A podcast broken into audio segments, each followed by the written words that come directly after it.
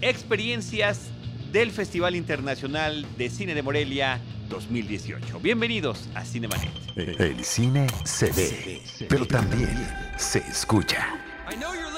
Cinemanet. Con Carlos del Río, Enrique Figueroa, María Ramírez, Diana Gómez y Roberto Ortiz. Cine, cine, cine y más cine. Bienvenidos. Cinemanet. Arroba Cinemanet en Twitter, facebook.com diagonal Cinemanet, Cinemanet 1 en Instagram y Cinemanet 1 en YouTube son nuestras redes sociales. Yo soy Carlos del Río, les saludo, lo hago a nombre de Paulina Villavicencio, productora general de este programa, de Uriel Valdés, nuestro productor. Saludo al equipo Cinemanet, Diana de Idalí Gómez, ¿cómo estás? Hola, muy bien, muchas gracias. Bienvenidos. Enrique Figueroa Anaya. Acá, como siempre, con mucho gusto regresar a Cinemanet. Con, mucho gusto, con, mucho entusiasmo, con mucho empuje y con mucho jale. Se nota. Así Es es, que- es que la verdad así es que está como regresa a los Oh, micrófonos. Caray. Enrique Figueroa Anaya. Y quien también regresa, nuestro querido amigo, arroba el Salón Rojo, Alejandro Alemán. Cuánta energía y cuánto ímpetu. ¿Cuánto Ya yo estoy muy cansado. Pero estás cansado Yo- porque fuiste al festival. Porque fui a todas las fiestas, ahora sí. Además, además. Y, No, lo digo sin vergüenza, la verdad. y eres un sinvergüenza. Pero, Así es. pero este, hay que recordar que antes Qué, de... qué bueno que vine, ¿eh? Bienvenido. Esta es, tu, Gracias. esta es tu casa. Yo lo sé, gracias. Aquí te hablamos de tú y te conocemos bien. Eh, antes del, Festival de Cine de Morelia, junto con Diana Gómez de Idalí, hicimos un especial sobre las expectativas, sobre lo que venía. Y ahora ya, lo que vienen a comentar en esta mesa de trabajo, Enrique, Diana y tú, eh, Alejandro, son cómo les fue en el Festival de Morelia y qué vieron, porque cada uno tuvo distintas perspectivas del evento. Muy bien. Es un buen, re- es Es un buen, un buen número, Sí, ¿no? sí, sí. Son buenos. Vienes con buenas Pero vi estadísticas. 25 películas, entonces no me pueden decir Ah, ya, nada. qué Hice la tarea. Bien, bien por eso. O sea, Restregándolo en la y cara. vi, y, y Enrique también, y no sé si tú. Pero vi la película que le puede quitar el Oscar a Cuarón. Sí, estoy de acuerdo. Y eso Está muy Está- fuerte, pero, pero con estamos, perdón de estamos Cervantes, con un futurismo muy está muy cabrón. Por, son- por el inicio. No, son casi 100 películas eh, de No, diferentes no, no, países. chavo, ¿Cuántas pero- son? 87, ¿no? Más pero o a ver, a ver, a ver. Pero, o sea, pero el futurismo y- viene desde antes, desde que se vio Roma. Claro. Desde o ahí sea, ya vimos futurismo. Roma. Tú ya viste Roma. Sí, claro. Ya todos aquí vimos Roma. Y sabemos que sí va a estar nominada. Punto. Sí, sí. Y está de acuerdo, Netflix de acuerdo. atrás y hay un músculo económico y sabemos que los Oscars se trata de dinero. Y cumplieron todas las reglas. Se trata de las reglas. Amañadas o no, pero se cumplieron todas las Sí, reglas. Se todas cumplieron todas las reglas. Y a mí me parece muy bien. O sea, la actitud de Khan al respecto sí me parece que es una tontería. Sí, Ustedes sí, no absurdo, futuro, es ¿no? absurdo, es absurdo. Pero Entonces, bueno, hace- eso, pues está ahí. ok. Pero teniendo eso en cuenta y ves lo, de, lo Cold que hizo War. Pavel Pavlovsky o como se diga, Pavlikovsky. Pavlikovsky, dices, uh, o Cold sea, War de Pavlikovsky. Sí, sí está final de fotografía. Enrique, de Arabela Rayo, Rayo De Arabela. Arabela, rayo, rayo, Arabela. Excelente, justo esos me así. gustan. Sí, a, a mí, a, mí, a mí me lo parece. La, la verdad es que es una película eh, muy completa en todos los sentidos, ¿no? Eh, a mí personalmente me gustó más, pero la verdad es que sí está muy competida. O sea, O es sea, una competencia... arriba Cold War que- Sí, pero Sí, quizá ya, por un ya lo asunto en sus redes más- sociales el, el el mayor menor. Exactamente, siempre lo pongo en cada... eh, pero la verdad es que es muy competida. O sea, la verdad es que cualquiera de las dos, como dice eh, Alex, eh, es final de fotografía. Y la verdad es que está padre. La verdad es, que está padre, porque la, la que sea que gane le va a ganar a, a otra gran película, ¿no? Sí, pero va a ser menos climático. O sea, la nota si gana Roma va a ser tremenda. Porque Ahora, este Roma también la puede nominar a... Todavía está pensado para mejor película. Híjole, pero bueno, ya, o sea, estaría bien, pero ahí sí yo ya veo complicado Sí. que, que llegara. Este, sería muy anticlimático en términos, pues sí, mediáticos que ganara Cold War. Porque pues va a ser el premio al europeo y ya, ¿no? O sea, así como cuando ganó Haneke, que obviamente yo ahí dije, sí, este, una ronda para todos. Este, y acá también me voy a poner igual. Pero pues ya no va a ganar otra vez México, ya no va a ganar Netflix. En cambio, si gana Roma, o sea, yo sí creo que por ahí ese es el tema. O sea, el peso de muchas cosas está en Roma. Pero si nada más lo dejamos en cine, Final de fotografía. ¿Qué más? Esa fue una de 24. Pero no, no decimos tantito de qué va ni nada. ¿o? Pues breve, eh, lo menos Porque spoiler. no sabemos si va cuándo va a llegar. Pero, pero sabemos que encontraremos la forma de verla No, sí antes de la ceremonia. Ya tiene distribución en México, la va a estrenar Cine Caníbal. La vamos a ver pronto en México. Ok. Ah, muy bien. Muy bien. Qué seguridad y qué Sí, certeza. ¿vieron? ¿Vieron? ¿Qué eso tan- qué tan eso es un pronto? nombre. Viene, ¿sabes que eso viene con su nuevo look? Ah, claro, claro. sí, es sí, una sí. Pero qué renovación tan pronto. Por ejemplo, yo, yo, Porque a ver, son las Sí. Depende de qué día salga el podcast, Porque Diana. yo no, yo no tuve oportunidad de verla. eh, estuve en los eventos donde estuvo el director, este, le dieron esta medalla de la Filmoteca, estuvo con Cuarón. ¿Te hubieras quedado? Pero no pude porque estaba llenísima la sala y no Ah, hay tenía. Escalones. Sí, no, no pude, no pude quedarme. Pero sí me gustaría verla justo por esto que están platicando. Pronto, muy Pronto, sí. Sí, pronto. La Así, verdad sí, es que así, Próximamente, solo en cines. Ajá, solo, sí. No, pero si quieres, describe un poquito, Alex. Eh, mira, lo que pasa es que además sí tiene muchas este, conexiones con Roma porque ambas en, en blanco y negro. Este, ambas son hasta cierto punto eh, autobiográficas. En el caso de, de Cold War es la historia de los papás de, De Pavlovsky, Pavel, o. Pavel o como se diga. Este, el creo paso del yo- tiempo importante. Hay un tema del paso del tiempo. eh, Nostalgia. hay mucha nostalgia, pero ¿sabes qué? Y Esto espero que no. Según yo, no es un spoiler. No, no, no, no. Tiene muchos vasos comunicantes con La La Land, creo yo. O sea, más que remitirme a, a Roma, tal cual, me remitió mucho más a La La Land. ¿De qué va? Es esta pareja que se conoce, él es músico, pianista, sí. y ella pues es cantante, etcétera. Sí, es de, tan- como de campo, ¿no? Ajá. Sí, de música, digamos, este popular. De, que, ¿En dónde están? En Polonia, ¿no? En Polonia y además también tiene vasos comunicantes con lo que estamos viviendo mucho del tema de los inmigrantes, Ajá, también, ¿no? obviamente.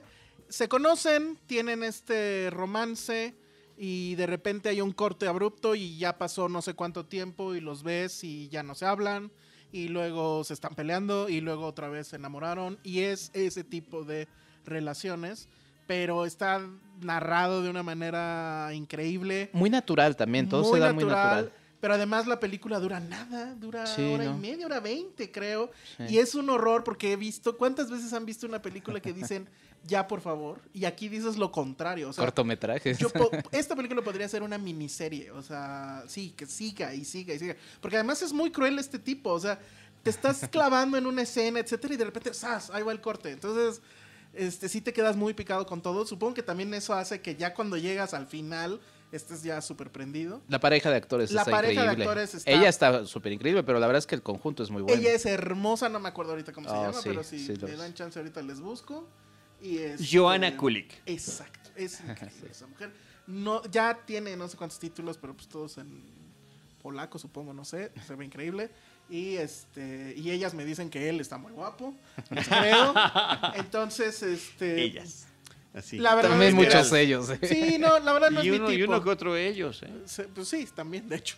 Pero este, sí, no, no es mi tipo, si no también lo diría. Pero fascinante. Es. Oye, y ni siquiera llega a la hora y media. 88 minutos de duración. Sí, es. Y el eslogan es: El amor no tiene fronteras. Ay, y no, no las tiene. O sea, ya cuando ves eso. Pero realmente es. Deberían de ver a. Enrique, así nada más estaba sintiendo con la cabeza. No, muy, muy bonito, muy entrañable. La, verdad es cámara que Para ver las reacciones. sí fue una de las grandes sorpresas, ¿no? O sea, bueno, muchos Sí, lo yo ya- o sea, esperábamos. ya, y- ya esperaba yo que fuera Sí. algo grande, pero no esperé que fuera así. De hecho, yo no esperaba todo esto que me decían que Roma lo tenía complicado ahí, pero sí, sí lo tiene. Mira, qué interesante. Pues ahí está uno de los primeros resultados. Yo Pero estuvo sí. curioso que uno. durante el festival hubo una masterclass en donde estuvieron los dos, los dos directores Ah, platicando. sí, que no fuimos. Bueno, Y Pavel describía mucho el asunto de... Masterclass y no, o sea, estuvo, eh, fueron chavitos de, de escuelas locales. eh, me pareció que estuvo muy elevada la, la charla eh, sí? para Qué bueno. ellos. Como que de pronto está, sobre todo si no has visto ninguna de las dos películas, eh, estar Es como, como cachando las frases que se Oye, aventaron. Pero ¿y hubo gente que tuvo más que una pregunta, un comentario. Eh, de los niños. De los... Ese es un clásico, Alex. Mm, sí, muy honestos, ¿no? Con este lenguaje de tú a tú que le hacen a, directores, eh, pues realmente no, no están como dimensionando, ¿no? A, a quienes les estaban de hablando. muchachos, por favor. Sí, exacto. eh, pues es que con, con, Del Toro así fue. Nadie le pasó su guion para que se lo. No, mm, nadie. No, eh, definieron cosas así como qué es el cine para ellos, que Cuarón dijo que no quiere volver a hacer cine eh, facilón o, o sea, como que... no va a ser Gravity 2. No, o sea, como que ya oh. ahorita sus, sus aspiraciones son más elevadas. Entonces sí, como que a mí me pareció que no era la charla para, para ese público, ¿no? Así lo vi yo.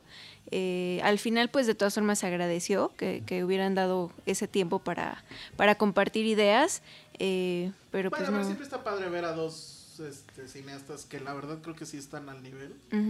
Eh, pues compartir. y frente a frente. Frente a frente con, Sí.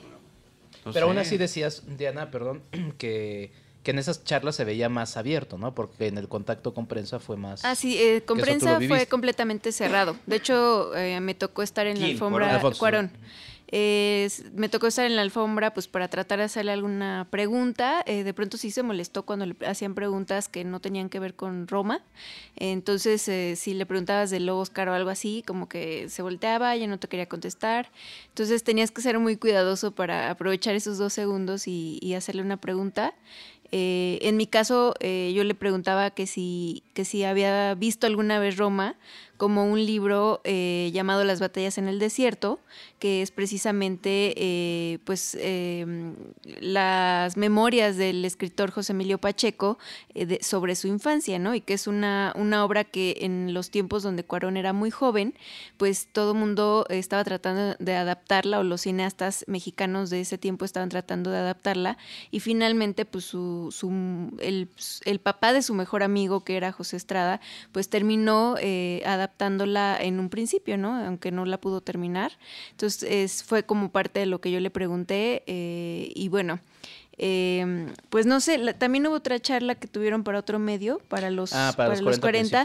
Esa charla sí fluyó porque ahí Cuarón eh, les platicó acerca del Ivo, que es el personaje eh, en el que se basa Roma, el personaje principal ahí sí como que fluyó más porque eran preguntas del público y él también eh, fue mucho más accesible con, con las respuestas, muy, muy claro. Oye, pero las batallas en el desierto se filmó como eh, Mariana Mariana. Sí, exacto. Cambió de nombre justamente por este rollo de que muere el, perro Estrada y entonces eh, sale eh, Alberto, Isaac. a terminarla con otros presupuestos, con otras decisiones de producción, pero pues a mí me da la impresión de que toda esta generación de, de Cuarón que estuvo involucrada de alguna manera en, en estos, en estas aspiraciones por, por adaptar este libro, eh, pues tiene como también una, como una inquietud, ¿no? Una relación con, con el tema de contar la infancia con este romanticismo como lo hace ahora en Roma, ¿no? ¿Y qué te? Eh, pues que le gustaba. Dijo no. No. No, dijo, dijo que le encantaba la idea y pues sí, o sea, lo, que te estoy diciendo, ¿no? Que, que justamente en la, eh, no lo había visto así, pero que las dos cosas se parecían en, en, esta manera de contar la infancia, sí, pero también a través de las cosas que estaban pasando en el contexto social, ya que Roma pues tiene que ver con eh, el halconazo y, esta época eh, pues setentera, ¿no? De México. Sí, muchas cosas. Muy bien. Eh, ¿Qué más? A mí me interesa también un poquito que platiquemos de la presidenta del jurado, que también tuvieron oportunidad de platicar con ella. Lynn Ramsey. Lynn Ramsey, ¿no? La directora de joyas enormes como Tenemos que hablar de Kevin, porque hay gente que inclusive hasta mandó su DVD para que se lo firmaran y demás. Ah, fuiste tú. o sea, yo lo mandé, pero como yo no tuve acceso a tan grandes personalidades. A Lynn, como le decimos aquí en este, Cinemanet. Mi, mi embajadora fue Penny Oliva, saludos a Penny Oliva que me consiguió no solo la firma de Lynn Ramsey, sino también de Damien Chazelle. Y pues muy bien. Del director de Ese en, otro, en, otro, en otra película. Sí, bueno, pero eh, a lo que voy es que ella fue mi embajadora de, de fanatismo. Oye, ahora que lo mencionas, ya se me había olvidado Damien Chazelle.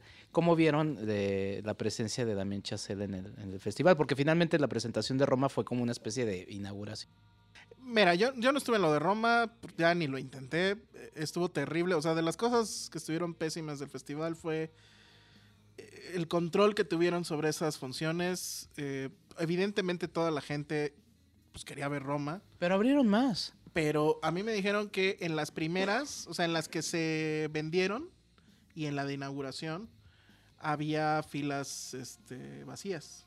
O sea, reservaron boletos, quién sabe para qué, y pues al final ni los vendieron ni nada. O sea, las cuidaron de más. Pues sí, entonces, pues bueno, y fueron efectivamente muy solicitadas por la gente, y yo sí creo que hubo bastantes que no, no la vieron, ¿no? Este, ahora con lo de Chazelle que bueno, pues esa fue la de inauguración. La gente pues ni siquiera chance. Eh, muchos de la prensa tampoco. Yo afortunadamente hubo una función antes y pues ahí es donde la pude ver. Y él eh, pues estuvo en esta... First Man, el primer hombre de la luna, para que sepan de qué estamos hablando, porque creo, que nadie, lo haya visto. y perdón, soy el que no fui. Que es la historia de, Neil Armstrong en este que Neil Armstrong llegó a la luna. Para ir a la luna. Ajá. Pero bueno, este, el tema también es este control que hay, y que creo que es la primera vez que lo hacen, em, de, de como que no dejar que el director esté en contacto directo en la supuesta rueda de prensa con la prensa. O sea, está Daniela Michel, que es como moderadora, pero en realidad no es moderadora, es entrevistadora. Y se avienta o sea, una estamos viendo su entrevista. Estamos, Exacto, no es rueda de prensa, es ven a ver cómo Daniela Michel entrevista a, a Damien Chazelle o a Cuarón o que sea. Y ya después dejan que la prensa pregunte. Unas cinco o seis preguntas. Cinco o seis preguntas. En el caso de Roma sí estuvo horrible porque fueron literal tres preguntas de la prensa y se acabó. Lo cual dices, bueno, pues entonces ¿para qué me estoy aquí tanto tiempo si no va... O sea, es una burla, la verdad. O sea, porque además en la de Roma nos esperamos como media hora más o no sé. Él se veía, eh, o lo que me dicen es que sí es un nerdazo. o sea, que sí creen que de niño era el que lo buleaban, pero que pues se ve que él está en Para poder identificarlo bien en Roma. Eh, eh, no, no, no, a, Ah, Sí, que él era el, como que el, el, niño retraído en la secundaria o algo lo veías en las respuestas, o sea, también le preguntaban pura babosada. Entiendo también por qué lo guardan tanto, o los guardan tanto, porque luego el gremio pregunta pura estupidez. Pero bueno, podría hacerse otros mecanismos para que eso no sucediera, ¿no? Sus respuestas fueron muy como que volaba, ajá, divagaba. E incluso cuando estaba ahí, como que él estaba viendo otro lado. Seguramente estaba pensando en cosas mucho más interesantes y elevadas de las que nosotros eh, seres humanos podemos saber. Pero la verdad es que creo que bien, o sea, sí, yo sí considero que él es un tipo brillantísimo. Tiene 34 años. 32 años. 32 años ya tiene un Oscar. y, y tres películas, geniales. exactamente. Entonces, este, pues bien eso, pero pues bien por Daniela Michel, que lo entrevistó muy bonito. Y también eh, estaba su guionista, eh, ah, ah, Josh Singer, quien tenía todas las respuestas así de, ¿no? Eh, o sea, eso también estuvo padre porque él tenía muchas más historias que contar respecto a la película, respecto a todas estas preguntas que está comentando Alejandro que, que hicieron. Entonces, lo malo era que como que mucha gente no lo identificaba, aunque él sí es como famoso en, en Estados Unidos. o sea, no lo identificaba, entonces él respondía también, ¿no? Sí, sí, no era, no era, no era una, no es una cara reconocida, ¿no? O sea, nombre sí, talento indiscutible, pero sí, sí creo que quizá faltó ahí un, perfil de alguien que jalara eso. En este caso creo que fue Alfonso Cuarón, el, que en el festival. Pero sí, o sea, vino, por ejemplo... tranquilo. En la, en la alfombra, por ejemplo, sí se entregó a la gente como rockstar cañón. O sea, no sé si... Y la gente iba con sus películas. Iba con las películas, sí las firmaba. Eh, no sé si conocen cómo es este asunto de la alfombra roja en Morelia, pero pues literal cierran la calle de afuera del cine. Pero están estos arcos donde la gente pues se pone ahí y ve desde arriba. Y entonces la gente de arriba le gritaba que, que los saludara. Y llovió, ese día. y Torrencialmente. Y a la gente que estaba parada ahí es a quien le cayó la peor parte, ¿no? Pero se esperaron. Y sí, sí, los saludó y todo. Muy bien, porque además sí fue emotivo y la foto estaba padre porque estaba Livo ahí. O sea, la, verdadera este, nana, de, de Cuarón. Este, estaban todos, básicamente. Estaban los niños, los que actúan, etcétera. Entonces, pues sí estuvo padre esa parte. O sea, y sí, él con la gente estaba muy amable. Sí, bueno, en resumen se sintió como que hubo dos inauguraciones porque justo lo estamos reflejando nosotros brincando de un tema a otro, ¿no? De las no me han hablado de Jim Ramsey, o sea, eh, sí que ah, pero no, pero no me terminan de decir. Es que ya no tuvo alfombra. La, la presidenta del, jurado, ¿no? Eh, fue ella. Tuvimos oportunidad de ver eh, pues su trabajo, también tanto cortos como dos películas o Sí, dos películas por lo menos. También vino un programa de cortometrajes. Y es pues una persona... primera película una persona muy cálida, esa fue la que yo vi, eh, muy abierta, eh, que se ve que estaba disfrutando el festival, ¿no? Que, que... Sí, eh, ella venía justo como presidenta del jurado, ¿no? En esta idea de, tener un jurado internacional, ¿no? Que le da otro tipo de perspectiva a la decisión de, de las películas ganadoras. Y sí, ella venía con un plan muy, muy interesante de querer eh, ver, platicar ver las películas después de haberlas visto con el jurado. La verdad es que venía en un plan muy, muy interesante de, de, de, apertura, exactamente. Entonces creo que, creo que eso fue muy interesante y por ahí tenemos un audio que prontamente pasaremos. Sí, sí, sí, tenemos que hacer una, traducción y tenemos que transmitirlo, pero, vaya, no es algo que venza, no, no, no, no tiene una charla con una directora como ella. Sí, sí tuve la oportunidad de platicar con ella sobre varias cosas, ¿no? Sobre cómo veía ella, porque tampoco podía hablar de las películas que iban a ganar porque la hice la entrevista antes de que fuera la decisión, pero sí sobre el lenguaje cinematográfico, un poco sobre su, su cine, ¿no? Y, recordemos aquí en México, aunque la película es del año pasado, eh, You Were Never Really Here. Que hizo con Joaquín Phoenix. Con Joaquín Phoenix nunca estarás a salvo. Es una de mis películas Platicó favoritas cosas muy de este interesantes. Este 2018. Sí. En mi lista, le de una vez te la, voy anticipando. Tú que eres de listas y demás, ya está en mi lista. Platicó justamente de su relación con Joaquín Phoenix, eh, muy entrañable. La verdad, hay cosas muy interesantes, pero bueno, en una actitud muy amable y con la gente que se acercaba con ella. Y, muy y también su, su primera película, que fue la que yo pude ver. Eh, ¿Qué tal? Eh, justo como que habla un poco de de un estrato social del que, del que ella proviene, ¿no? Eh, pues que es una clase popular. Entonces está muy bien reflejado y creo que también es donde puedes entender el porqué de su personalidad, ¿no? Que, estamos hablando de estos directores eh, pues muy grandes o muy famosos y la diferencia que hay entre uno y otro, ¿no? Precisamente que es lo que más se, se marcó en el festival, en, ahorita lo que estamos platicando, ¿no? Muy bien, ¿qué más? ¿Qué otra película interesante? Clímax, por favor, tenemos que hablar de Clímax. ¿De cuál? ¿De cuál? Clímax, de Diana, vas. Sí, yo he visto ahí unas reacciones eh, encontradas eh, en, redes sociales si es mejor que o no, o si la tienes que ver o si no la debiste haber visto. No, la tienen que ver. Si pueden, vívanla. no, este, a ver, vas, vas, No, no, no, adelante. No, es que nada más decir que. Eh, eh, ¿Cómo se llama este hombre? Gaspar, Noé. Gaspar Noé está de regreso. O sea, eso ya es un hecho. Y lo amamos. Sí. Y, lo amamos. Yo creo que sí es su mejor película desde Irreversible. Eso también es un hecho. Sí, porque Irreversible es. Está... Irreversible es su mejor película. Después sigue esta. Después yo pondría Into the Void. Y ya lo demás ni me interesa. Sí, la, última que vino a Morelia es malísima. Sí. Y y todo, o sea, todos los vicios aquí. Esta también es muy pretenciosa, tiene unos momentos, este rollo de que pone frases en la pantalla así con letrotas. Pero es una estética, ¿no? Es una propuesta. Sí, pero lo que dice, o sea, ah. la muerte es un privilegio. ya se, es como cuando es como cuando al DJ ya se le subieron las tachas y agarra el micrófono y empieza a decir cosas. Viene al caso. Exacto. Y, es, lo que le decía Enrique, ¿no? Depende de qué clase de fiestas has estado, eh, vas a entender la película. Sí, o sea, de verdad. ¿El la, DJ se te entache? La entiendes diferente, en serio. No la voy a entender. No, increíble. Para quien no sepa, es. Supuestamente está basado en un hecho real. Real. Vagamente basado como un, rumor. O sea, como que alguien llegó y le platicó. Fíjate que a un bailar, a un grupo de bailarines eh, les pasó esto, ¿no? Les... Ajá, y es este grupo de bailarines que están en una, es como una escuela, ¿no? Abandonada. Abandonada. Pues sí, una escuela bodega en medio de la están montando una coreografía en medio de la nada, eh, está nevando y terminan la coreografía y hacen una fiesta y entonces ahí pues... Y entonces como en Los Simpson de... Eh, alguien le echó alcohol al ponche, pero ya le llamamos a sus papás, ¿se acuerdan de ese? Igualito. Pero no le llaman a los papás. Ah, y, no, y no era alcohol. y no era alcohol. Entonces, pero eso es un viaje, es muy disfrutable. Sí, tiene todo, tiene todo. Oye, visualmente es increíble. o sea, vemos coreografías y de repente somos parte de la coreografía. Es un plano secuencia. O sea, en realidad, y eso lo, vi en una entrevista que le hicieron, él quería hacer toda la película en un plano secuencia, pero ya llegó un Son como cuatro planos, ¿no? Sí. Y el primero, que sí dura. No, pero es increíble. Muchísimo, es increíble.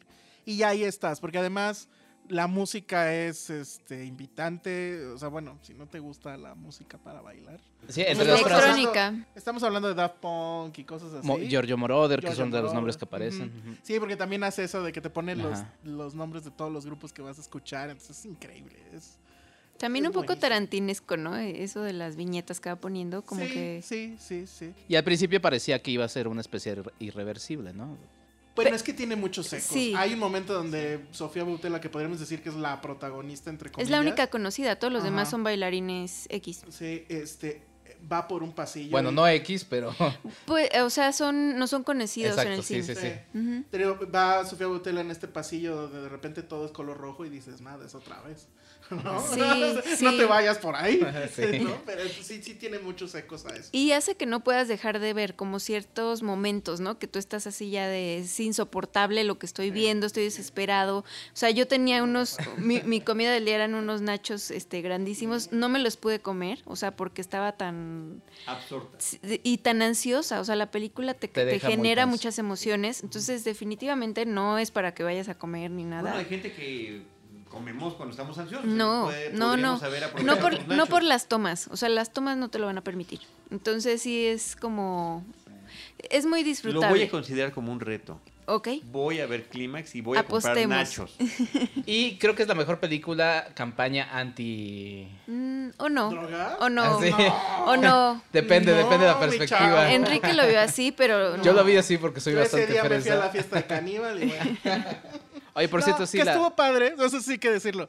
Este, porque sí lo hacen y me parece que es este muy, muy bueno. Este, este año lo, repitieron que es ponen las rolas como a medianoche que tienen que ver con las películas. Entonces pusieron la rola principal de Clímax y bueno, pues, estás en la fiesta y suena eso. Fue, ya es fue, fue, climático. fue climático. Y otra función de cine caníbal en el Festival de Morelia llena. ¿No? sí, el año pasado también lo tuvimos. La verdad es que siempre Cine Caníbal también manteniendo ese, ese tono de películas. O sea, sí eligen muy bien. Y lo único que yo me quedé con la duda es si iba a estar en IMAX, que hubiera estado padre porque es mm. Clímax en IMAX. ok, bueno, ya. ¿Qué más? Yo también pensé eso porque la C es muy oscura. no, no, es que la verdad es el póster. Sí, pero ¿a poco no? Ese plano secuencia, imagínatelo en IMAX. No, no o sea, puta muy bien. Pues vamos a hacer la petición. Vamos a hacer la petición desde ahorita. Sí, estaría muy bien. A ver, Cine Caníbal, do your thing. Ya te echamos cebollazos, Bueno, ¿qué más? Em, pues, ¿qué otra película? Box Lux, este, la de Natalie Portman. Dirigida por Brady Corbett, que yo ahí cometí un error todo el festival diciendo que era ópera prima de este hombre y no, es su segunda película. Él, tengo entendido que es uno de los chicos de Funny Games, pero la gringa o sea, ha trabajado con Michael Haneke, sí, del remake gringo. Y eh, pues se nota, o sea, la película empieza con unos 10 minutos que no voy a decir qué pasa, pero son brutales, absolutamente. Y después pues ya, eh, no, nunca, el, gran problema con la película es que nunca eh, vuelve a emular esos 10 minutos, o sea, no llega a esos niveles nunca. Pero lo que entrega es una cosa muy interesante que tiene que ver un poco, según yo, con este All That Jazz y a Star is Born inclusive que la película es esta especie como de documental falso sobre una estrella pop que inicia desde adolescente. Algo le va a pasar a esa mujer que va a, catapultar sin querer esa fama. Y después vamos a ver cómo pues, se convierte en Natalie Portman ya cuando es más grande. Y pues ya hay la decadencia, ya tuvo sus primeras experiencias sexuales, las experiencias con drogas, etcétera, etcétera. Es también mucho de estas películas donde los personajes hablan y hablan y hablan. Pero a mí me pareció muy interesante muy fascinante. Natalie Portman lo hace muy, muy bien. Pero el asunto es con Brady Corbett, el director, que es una sorpresa absoluta, al menos para mí. O sea, y esos 10 primeros minutos, les juro que no se los esperan con nada, ¿no? Entonces, ¿Y, su película previa, su ópera prima, no la has visto? No. La de The, Childhood, Childhood of a Leader, la infancia de un líder. No, ¿alguien la vio? No, no, no, nada más me pregunto porque digo, ah, pues con, con todo ese referente dices, pero ¿qué más ha hecho? Sí, ¿Qué más ha hecho? Es apenas su segunda. Pero sí se nota muy fuerte la mano de Hanek. O sea, sobre todo en esos 10 primeros minutos.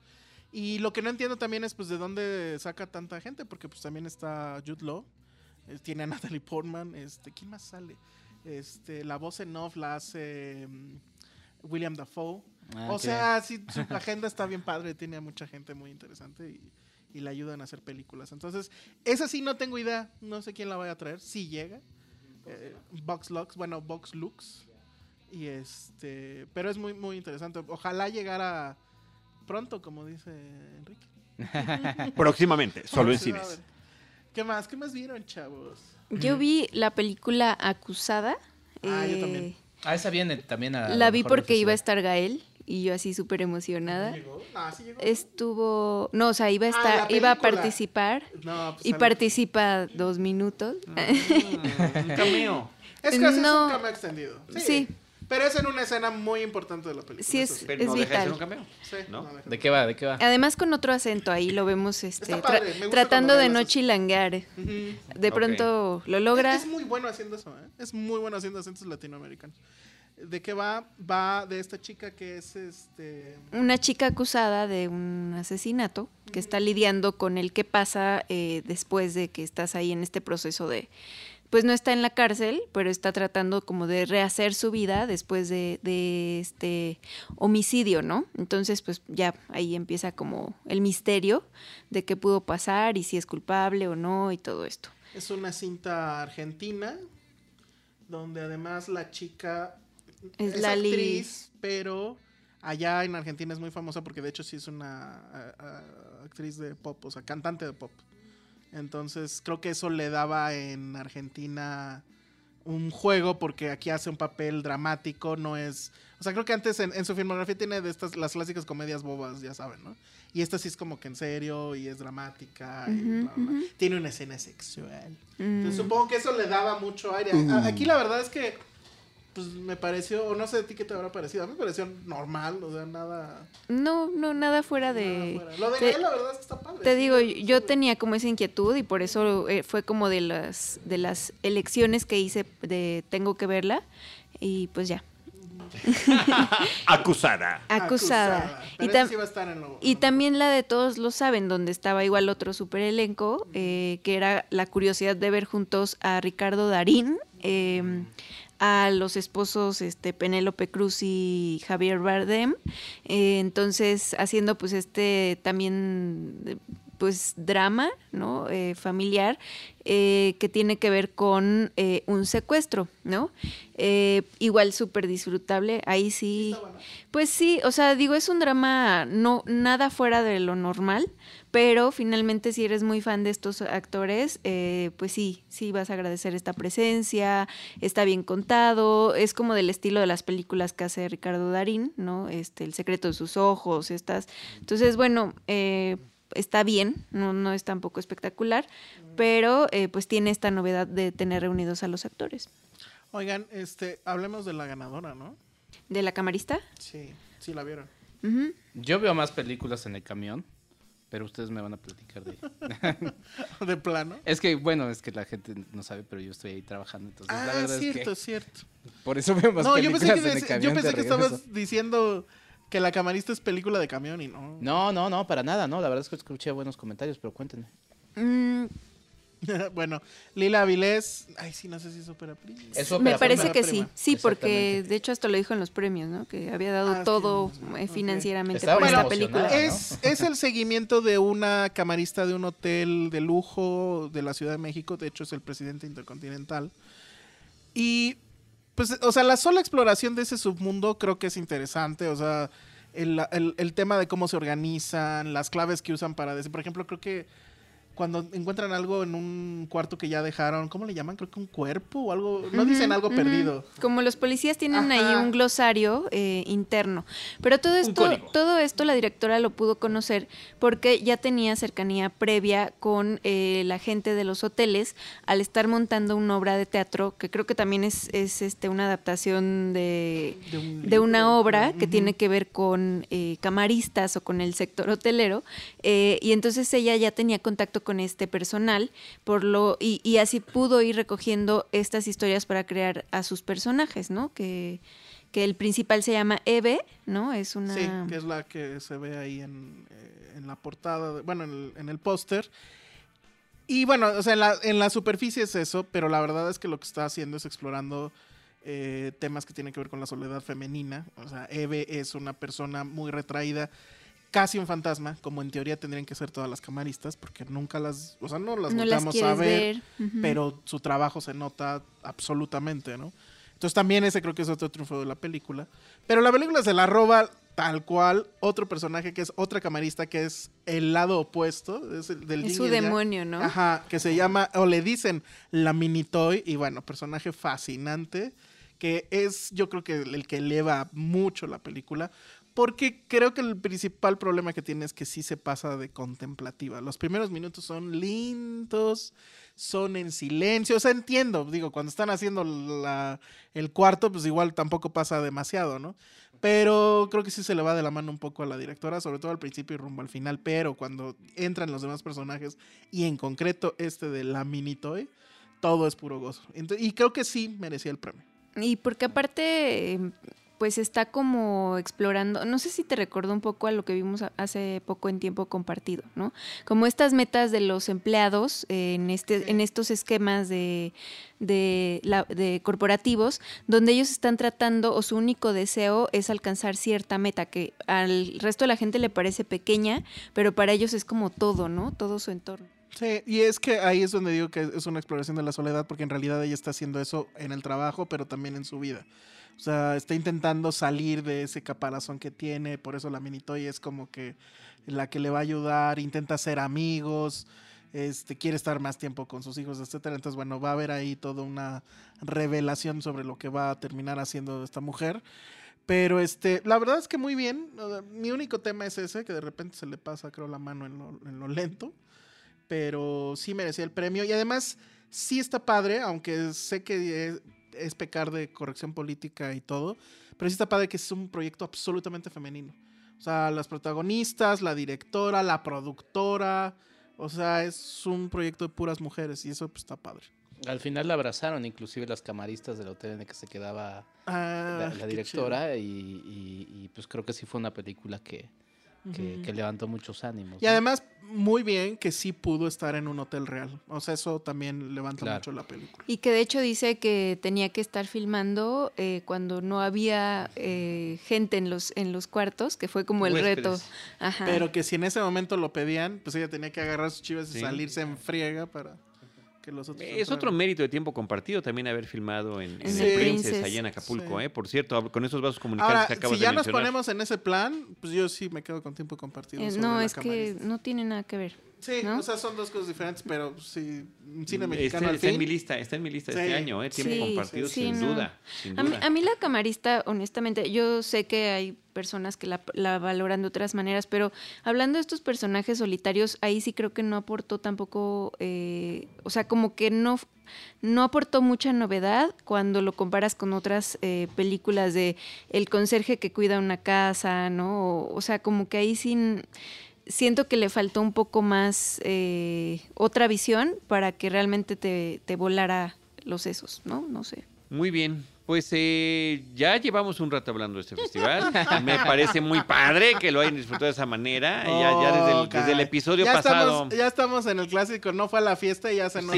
sí, vamos, vamos, a, vamos a cortarles su fiesta a ustedes. Pero bueno, ya quedamos que el año que entra en, sí voy en un rápido, ¿no quieres así? Rapidísimo, un recuento de las cosas que creo que valen mucho la pena. Sobre todo las que van a estar, ¿no? En, Exacto, sí, recordarle a la gente que pues el Festival Internacional de Cine Morelia viaja a la Ciudad de México, entonces eso creo que vale mucho. ¿Por qué no lees la lista y yo les voy diciendo si van a A ver, ver lo que, lo que llaman lo mejor del festival sí, de, entrada que no sé no sé si ya está en esa lista, pero ya vi, bueno, este con su director ya lo dijo en Twitter, Leona, que es para mí la otra sorpresa ah, del también. festival, revelación. Y, e, esa cinta se llevó el premio a la mejor actriz con Nayan González Norvind, que me parece muy merecido. Entonces anótenlo, este, anótenlo. Esa, esa va a estar y esa sí vayan a verla. Sobre todo porque ahí sí no sé cuándo vaya a estrenarse comercialmente. Bueno, lo mejor del cine es del 2 al 8 de noviembre, ¿no? Lo mejor sí, pero no van a estar Del 2 todas... al 11 de noviembre. O sea, hay que estar cachando las sedes porque no van a estar en todos lados eh, todo el tiempo. Si acaso un día en, en alguna sede y así. Busquen la, la, programación, entran a la página del Festival de, de Morelia, que es moreliafilmfest.com, y de ahí se despliegan los días y ya van viendo qué días están disponibles y, y, y demás. Pero mira, está por ejemplo Muchos hijos, Un mono y un castillo de Gustavo Salmerón. Eh, Clímax de Gaspar Noé, que ya dijimos que sí. Sí. The Old Man and the Gun. Mm, sí, esa también se está colando en mi lista. ¿Este es, con Robert Redford? Es la, en teoría es la última película de Robert Redford como actor. No descarta dirigir. Este, y la dirige eh, el mismo de A Ghost eh, Story. David Lowry. David Lowry. Eso le da mucho, o sea, hay mucha conexión increíblemente entre las dos películas. Sí es de, la, de las mejores que he visto y yo creo que sí se cuela a mi lista. Todos lo saben, de Asgar Faradi. Mm, sí, sí. sí. Qué entusiasmo, ya sí, me, no, me, convenció. Me, me, convenció. Como nuestro inicio saludo. Belmonte. Nadie la vio. ¿Puedes perdonarme? No sé cuál es. Es la de. Eh, Mariel Heller. No, ni idea. Ya, ¿qué más? la de, la de Nier Folie de Ah, Claire sí, Dardin. Este, de que en español le pusieron que vino así a como México. la Ah, última también. locura del personaje del título. Este, es una cinta bonita, también, o sea, no es que así que tengan que correr a verla, pero eh, es una anécdota padre porque sale esta Catherine Deneuve, que es una señora que un día se levanta y dice, ups, creo que hoy me voy a morir. Entonces pone a la venta todo lo que tiene en su gran casa francesa. O sea, estamos hablando de un caserón enorme que tiene muebles antiguos carísimos, pero la señora agarra, los saca al patio y los vende a 20 euros, etcétera. Y cuando está vendiendo esos muebles empieza a tener flashbacks sobre lo que significaban esas piezas y las flashbacks están eh, actuados por su hija, que es Kiora, Kiora Mastroianni, que pues ya saben es la hija de Mastroianni de ella, o sea, es la persona más bella del universo. y este, entonces no padre sé, ¿eh? porque- ¿viste a la esposa de Pavel Pavlikovsky? No la vi. Era espectacularmente ¿En hermosa. serio? Sí. Ay, Powell, de veras, ¿eh? No, pero es que imagínate tener los genes de Mastroianni y de. Bueno, sí, también. Y de sea, y de Catherine Deneuve, O sea, no, no hay posibilidad de que eso salga mal. Entonces, es una película, no es la gran película ni nada, pero es una, es una película bonita. Vayan a verla, lleven a sus papás. Esa vendrá también bajo el sello de Nueva Era, entonces también la veremos acusada, que ya la platicaban. La daga en el corazón, de Jan No la pude ver. Esa también viene. Capernaum, del Líbano, de Ne- Nadine Lavaki. No la pude ver, pero todo el mundo me dice que es como el niño de las pijamas de rayas o no sé qué. Y dije, no, gracias. No De- voy a llorar ahora. Exacto. The Happy Prince, de Rupert Everett. No la pude ver, pero sí quiero. Este la dirige. Bueno, es- no sé si ya había dirigido Everett, Rupert Everett a- antes, pero él interpreta a. Ay, se me acaba de olvidar el nombre, escritor inglés famosísimo, este, Oscar Wilde. Ah, Y pues es una biopic, pero creo que está bien. O sea, me da mucha curiosidad. El Jinete. Sí, vayan a verla. Gran película. También lleven sus Kleenex. Eh, pues, es una historia de un jinete que tiene un accidente y que después quiere seguir en el asunto. Ay. Pero está De la muy, muy bien. jineteada, el asunto de la jineteada. Ajá, así como los pristas. The Frontrunner, The Frontrunner eh, es la nueva de, Jason de Reitman. Jason Reitman con Hugh Jackman, con la que pretende Hugh Jackman ganarse el Oscar. No creo que lo consiga, es más, no creo que ni consiga la nominación, pero la película es muy pertinente porque habla sobre los límites que debería de tener o no en los medios de comunicación y si deberíamos o no juzgar a un servidor público por su vida privada. Pues Wow. ustedes pueden decidir o no ir a la ver. Exacto. Beautiful Boy. Beautiful Boy es de las peores que he visto. Eh, y sé se que hizo es- mucho ruido, ¿no? Se hizo mucho ruido verla. porque es Chalamet. o sea que ya, no se llevó el, el Oscar en No esta... puede hacerlo, pero es La peli mala. es un chantaje de los buenos. O sea, es. ¿Se acuerdan del jingle de Vive sin drogas de TV Azteca? Vive sin drogas. ¿No te, ¿no te recuerdas de eso? no, no, yo Está No veía tele. No estoy veía alejado tele. del, del- de la Bueno, televisión abierta es- desde hace muchos años. Es el clásico cautionary tale sobre las drogas, sobre lo malo que son. Porque aparte está basado en un libro, ¿no? Ah, que, está como basado en, que está basado en Autobio- una- biografía. Sí, o sea, es, es un caso real.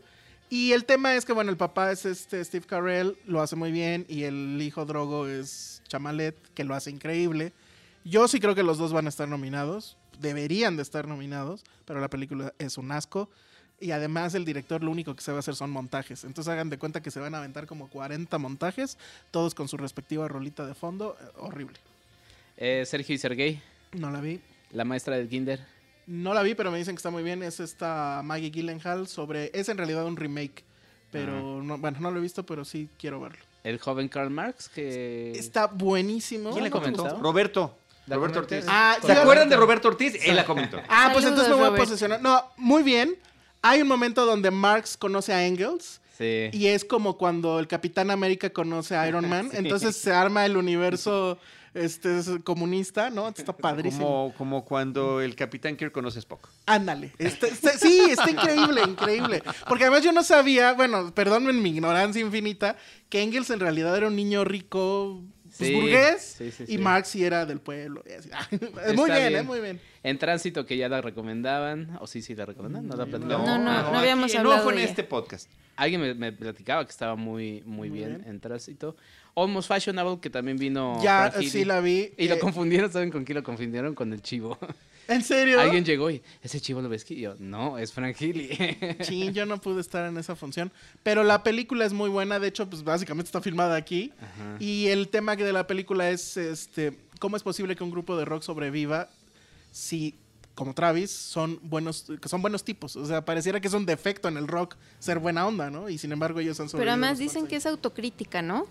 Porque invitan a un crítico, ¿no? Es que lo que dicen ellos es... Es como si un cineasta invitara al Salón Rojo a la filmación de una película. es como si... Que no pasa mucho en, en las pelis de, de, ese tipo. Es como si Bela Tar me dijera, haz un documental sobre mí. Y yo dijera, bueno, ok.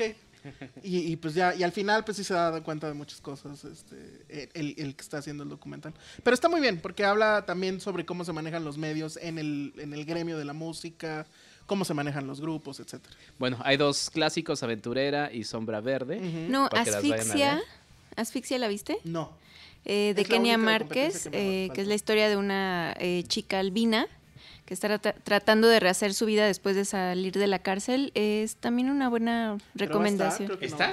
¿Está? en la lista? Mm, no la mencioné, pero no ganó. Es que como solo están las, las ganadoras, no me acuerdo si esa... Eh, sí ganó por mejor actor, el, el mm, actor villano sí ganó eh, premio. Sí, ganó mejor actor, ¿no? Eh, eh, las niñas bien. No viene, según yo, ¿o sí? Y no está bien. y no está bien. ¿Quién sí la vio? ¿Quién sí la yo vio? Sí la vi. Yo, sí la vi. No está bien. Mira, me pasó ese extraño. No? no, no, espérame. Es que me pasó ese extraño fenómeno de la actuación está increíble, esta mujer, este, Ilse, Salas, lo hace perfecto. La ambientación de los años son 80, 90. Eh, sí, la ambientación está, muy bien. Este, pero siento que es una película que tiene todos los elementos y por alguna razón no me termina de convencer. Creo que el asunto es que ya hemos visto muchas adaptaciones, a lo mejor en otros medios, series, etcétera, sobre cómo se maneja la gente rica en este país. Sí, pero esa fue la novela que, sí. que, lo prende todo, ¿no? Exacto, pero llega tarde. el primer vistazo, ¿no? Pero llega, tarde, al cine. Creo que ese es el problema. La quiero volver a ver, porque sí me sorprendió mucho que literalmente bueno, ¿tú leíste la novela? No, no leí la Híjoles. Hay que leerla. No. Ahorita hay que ir al Sanborns a comprar. No, que me la preste. Creo que le faltó cierto... Porque la novela sí. es muy pulsante en muchos aspectos y creo que está... Lo que pasa es que aquí trataron de hacerla vigente. O sea, creo que justo allá eh, la novela como que le tira mucho al, al gobierno de ese tiempo y aquí trataron de hacerlo un poco más... que que de todas formas, eh, aunque la vieras en el 2018, la sintieras como, como esta indignación, ¿sabes? Y, o sea, sí, sí, a mí sí me gustó, está bien. Bueno, rapidísimo, Diamantino, los paisajes. Diamantino sí la vi. ¿Eh, ¿Diamantino sí o no? Sí, está muy loca, es una parodia de Ronaldo, donde Ronaldo es un gran imbécil. Sí, el futbolista. Ronaldo, el, el R9. Ajá. Ah, ok. Este, donde él es el, y además el actor sí se parece muchísimo. Es una película creo que brasileña. Ah, quiero verla. Y donde él es un gran tonto que tiene dos hermanas que son como las hermanas malas de cualquier película Disney que lo van a de la explotar. Ajá. Y este, Las hermanas.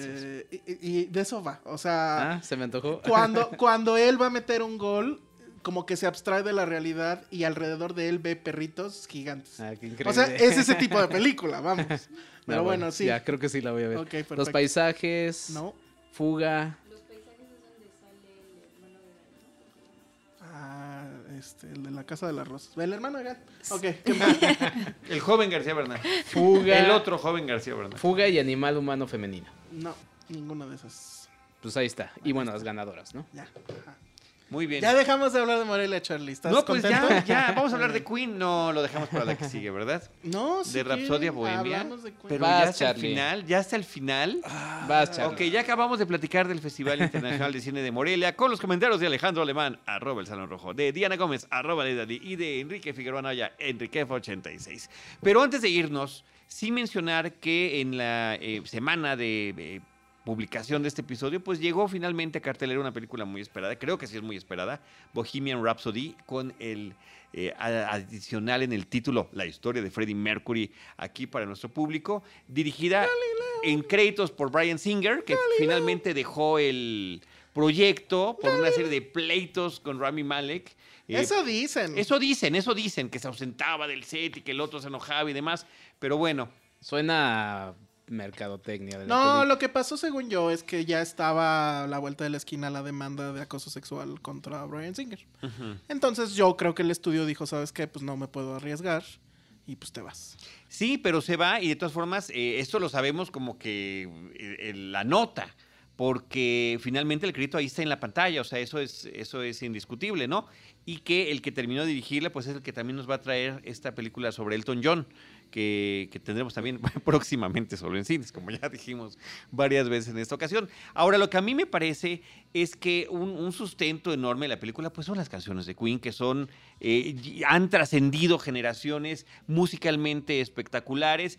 Y sí, Yo el morbo, la... curiosidad de ver el, origen del grupo y todo, pero me parece que queda como viñetas, pareciera una de esas películas de, de, Lifetime, te lo juro, de esas que sean directamente para televisión. Es que visualmente no es acorde a, la música que, que, nos está mostrando. Quizá la última secuencia es pues bueno, ah, bueno, bueno, es, que eso es, pero como dice la nana, esa es otra historia. Pero que vamos, sí, o sea, sí, yo estoy de acuerdo. O sea, visualmente no. Es, es una película increíblemente genérica. Bueno, sí, sobre una banda que era todo menos este, Claro, y que están tratando de decir que así era, ¿no? Sí. Y te lo dicen de esa manera. Entonces hay una esa contradicción de términos. Si no, si no fuera porque estás escuchando la música de Queen, podría ser cualquier otra banda. Definitivamente. Pero, pero, pero, pero. sí, yo también tengo ese pero. Este. Rami Mal existe espectacular. Híjole, no, me lo A mí, me, de verdad. ¿No se ve caricaturizado? Que es lo que, lo que siento con Elton John también. No, no, yo no lo sentí así.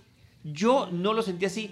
Y como yo, como, como, como melómano, conocí a Freddie Mercury eh, ya con bigote y después ya lo veíamos, ¿no? Ah, ¿Pero qué me has hecho esta banda? Y ya veías cómo se veía sin bigote y demás. Entonces, verlo así desde el principio me, me resultó muy interesante y, eh, y sí se la compré, o sea, mm, eh, y sobre todo con un actor que lo hemos visto en otra cosa completamente diferente como es Mr. Robot, que es lo que le dio fama a este hombre, que veas que tiene tantos eh, matices y tanta diversidad de formas de expresarse. Entonces, esa parte a mí me gustó muchísimo, Alejandro. Pero bueno, no, dices, no, que no. Es que, o sea, sí se le reconoce, o sea, habría que reconocerle el ímpetu. Este... No es fácil llenar. No, no, no. Y además sí se ve que hizo su chamba copia todos los manierismos, este, la mirada, la bueno, cómo movía incluso la boca. La sobre Obviamente tiene la prótesis dental, etcétera. Sobre el escenario creo que está hizo bien. Hizo la chamba. Sí. Pero yo toda la película vi a ¿cómo se llama? Rami, Rami Malek. Vi a Rami Malek vestido de este Freddie Mercury. Nunca vi que se volviera el personaje. Ah, yo, sí me no es como que ves al padrino y no estás viendo a Brando, estás viendo al padrino. Aquí no, yo todo el tiempo lo vi, excepto cuando, porque además creo que su voz, aunque la intentaba imitar o lo que sea, sí rompía mucho. Cuando él se calla y canta, y que pues obviamente es la pista, oyendo verdadero? Eh, entonces ahí como que se la crees más, ¿sabes? Y bueno, ya el, asunto que realmente es por el que vale la pena pagar el boleto pues y en IMAX. Lo de Live Aid. Es, increíble. Eh, o sea, una recreación, ¿no? Con tomas que jamás hubieras visto ni con la calidad que las podrías ver, con la música original de la presentación de Queen en, en Live Aid en el 85. 20 minutos. Entonces, tal, cual, ¿verdad? O sea, Creo que le falta una rola, pero... Le falta Under Pressure. No, no ¿La canta ahí? Sí, la canta ahí. Pues es de mis Yo llegué a verla en YouTube y sí me di cuenta que falta una, pero no sé si es esa. Y ahora también me quedé un poco con la duda, digo, ahí me va a salir lo fan de YouTube, pero como que hay un amor por YouTube. En la primera escena se ve pasando ah, claramente YouTube No me di y luego, porque además hay una anécdota muy buena Pero de no que... estaban ellos en el mismo estadio, ¿sí? No, sí, sí. sí, sí. YouTube no estaba en el estadio gringo. No, YouTube Cantó, ahí cantó dos canciones. Y este hay una anécdota de que se supone que se le tiró la onda Mercury a Bono. Ah, eso, hay una anécdota. Pero eso no lo va a decir nunca en, la película. Y en la secuencia final hay una banderita donde dice I love you too. Y es lo sí, pero que se porque, porque es una, es una banderita que era muy reconocible en el concierto, en la versión televisada del concierto original. Esa, esa, recreación, O sea, como película creo que sí es una basura, pero como concierto. No, basura, basura de, pero como concierto es de los mejores conciertos del año. Es que Paguen el IMAX. Pero por esa parte, porque la otra, la otra situación es que estás viendo canciones eh, en diferentes momentos y te las dejan incompletas. Sí. Inconclusa, inconclusa, inconclusa, y entonces, ¿crees que al final pues no lo van a dejar? Va a ser nada más una. Sí, entonces la dejan y, y, y, todo. Y, dices, no, que además es el leitmotiv, porque empieza con una escena de él muy reconocible de espalda subiendo al escenario, corte a el gran flashback de la historia, del origen de la Ahora, Y la otra cosa también es este asunto de tratar la vida de él de una manera tan rosa y tan tersa. Cuando este, estuvo heavy, ¿no? sí, o sea, todos esos excesos que se supone bueno, era famoso por eso. En la película nunca lo ves borracho, nunca lo ves metiéndose en nada, no ves drogas en la película. No, bueno, o sea, está, bueno, pero así. Está todo sugerido. Estamos hablando tú y yo y allá atrás hay una mesa pues es que además también están eh, los, de, Queen de productores. Exacto, ese es el problema. y en la sexualidad, si bien obviamente no la niegan, sí es así como de, ah, bueno una puerta que dice men, atrás estará pasando. Es que sí siento que es una película pero... floja, porque descansa demasiado en el asunto de las canciones. Y pero, pero, pero, en la función en la que nos presentaron en prensa, fue todo, igual, todo el soundtrack previo y decías, ok, esto va por acá, o sea, porque todo va a descansar en el asunto de las canciones, que funciona, pero... Funciona y termina siendo muy emotivo, o sea, yo pero no viendo la lágrimas en los ojos, así, lágrimas así en mis cachetotes, recorría y se juntaban aquí en mi. Pero no es de las mejores películas y moco y toda la cosa. de música, o sea, no, no, no, no, ese es el problema. Pues por eso digo, como película es tremendamente deficiente, pero como concierto está increíble. Sí, claro. Bueno, un concierto de 20 minutos, pero yo sí rescato a Malek, te lo juro que sí lo rescato. Ahora, Brian May es un clon, ¿no? ah, bueno, él todavía. Está impresionante. Él sí se la creo. El, porque el parecido que tiene el actor que interpreta y el tono de la voz. Pues igual y puede estar hasta nominado. Igual puedo estar de acuerdo que no, pero, yo, creo, yo creo que sí. no, yo sí creo es nominado y nominable. O sea, son de esas que son para eso, ¿no? Sí, yo creo que sí. Para ese tipo de de lucimiento. Ahora. Podría ser a Mick Jagger también sin problemas. Este,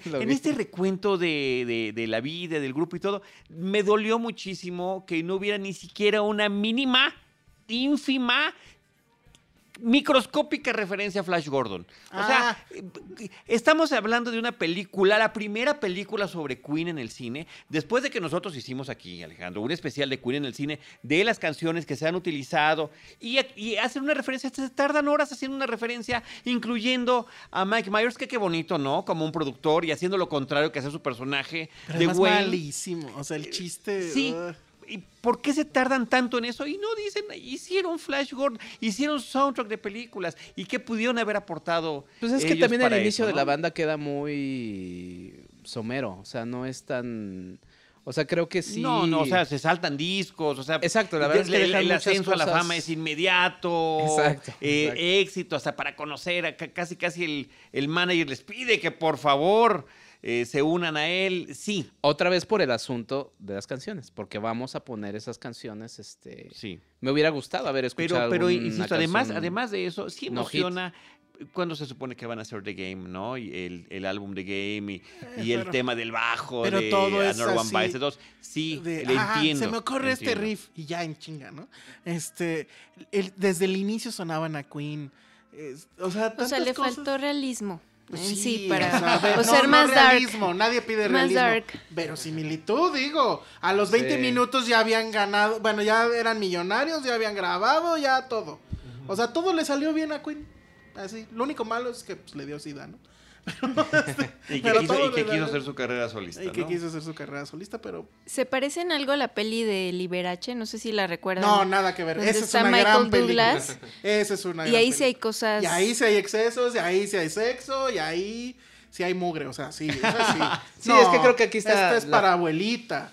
Sí, como la familia, o sea, es una película de es familiar, Queen haciendo exacto. aséptica. Nos hace falta una visión Sí, ahora no, no significa que uno quiera revolcarse en la mugre y Yo que sea clima.